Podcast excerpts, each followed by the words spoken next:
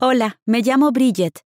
Y quiero contarles cómo fue que llegué hasta la comisaría porque los mellizos a los que cuidaba me estaban acosando.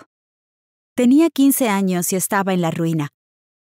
Necesitaba un trabajo porque quería ahorrar para comprarme un teléfono nuevo y algo de ropa.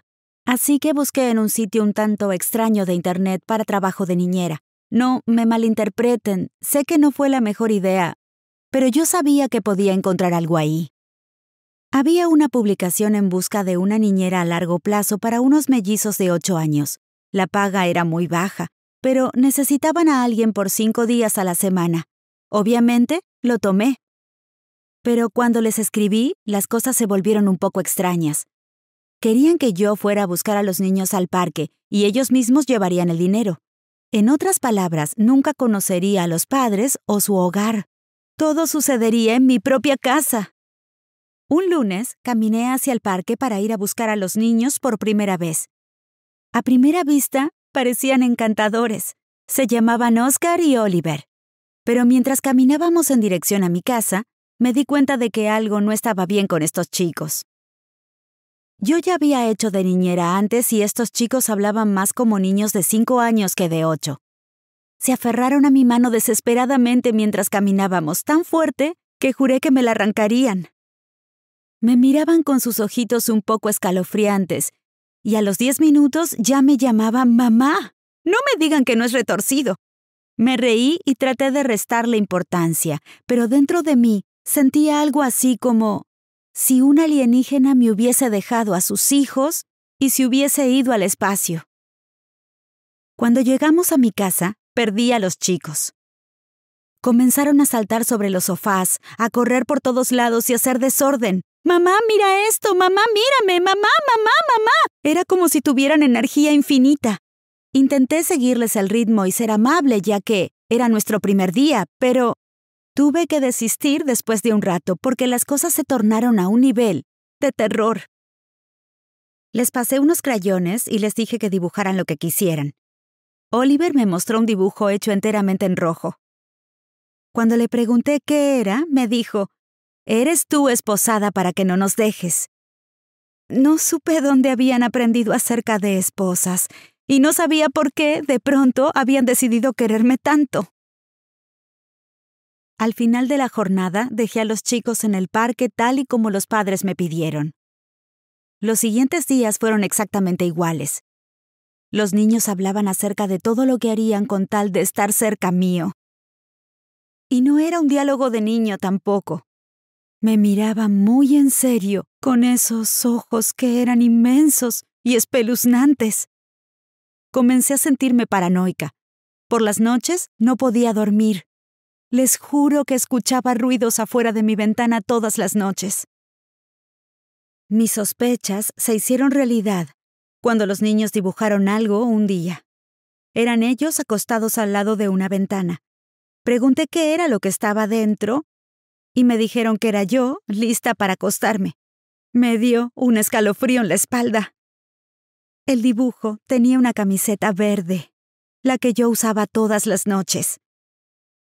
Esa noche, cuando se fueron, cerré las cortinas por primera vez en meses. Estoy segura que a medianoche escuché golpeteos en la ventana. ¿Me estaría volviendo loca? ¿De verdad creía que dos niños de ocho años estarían en mi casa por la noche? El día después que cerré las cortinas, cuando fui a buscar a los niños al parque estaban muy silenciosos. No me miraron ni me hablaron.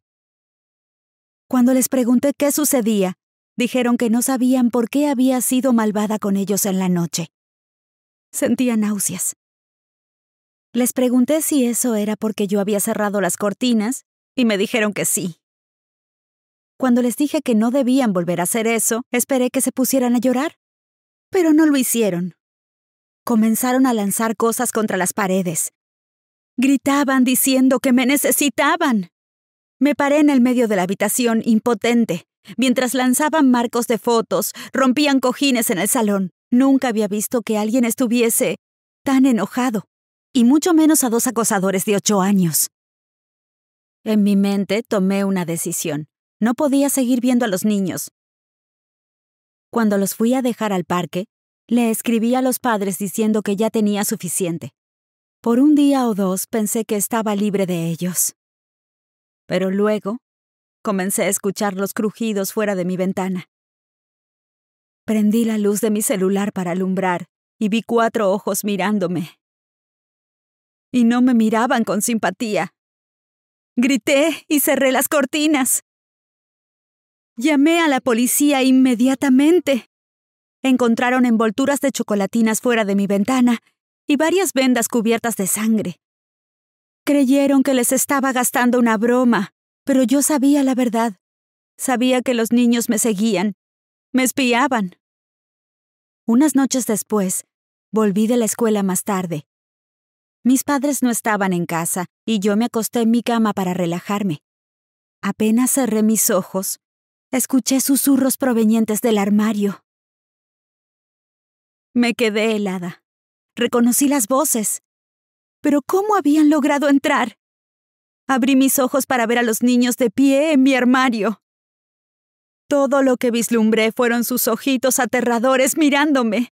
Cuando Oscar y Oliver salieron a la luz, me horroricé.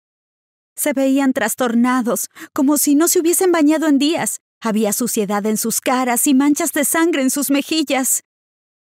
Les grité, ordenándoles que se fueran, pero se quedaron de pie bloqueando la puerta con esposas en sus manos.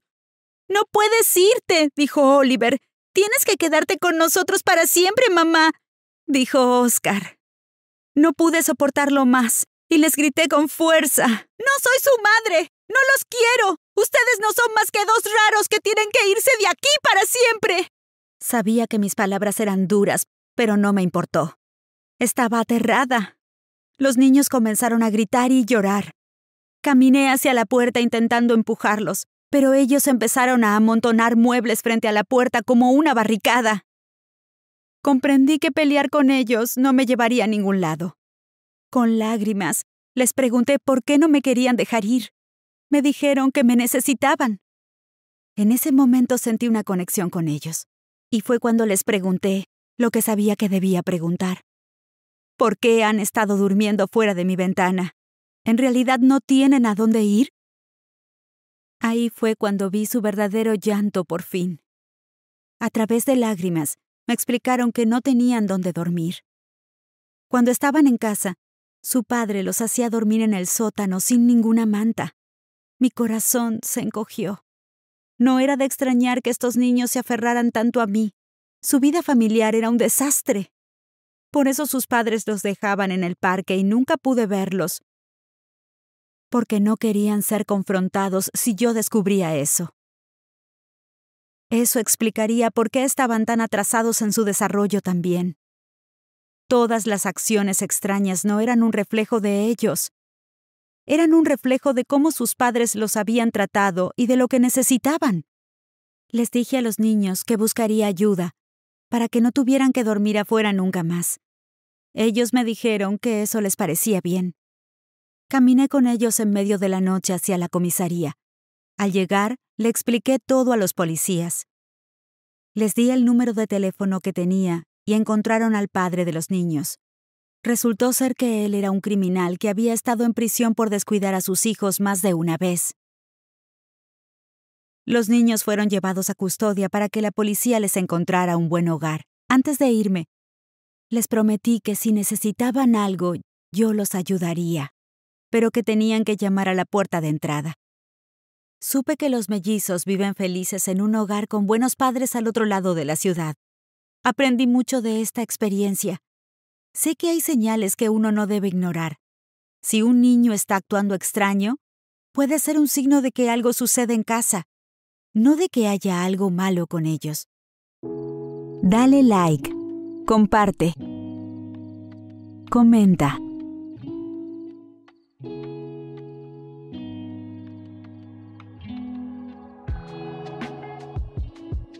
Gracias por vernos.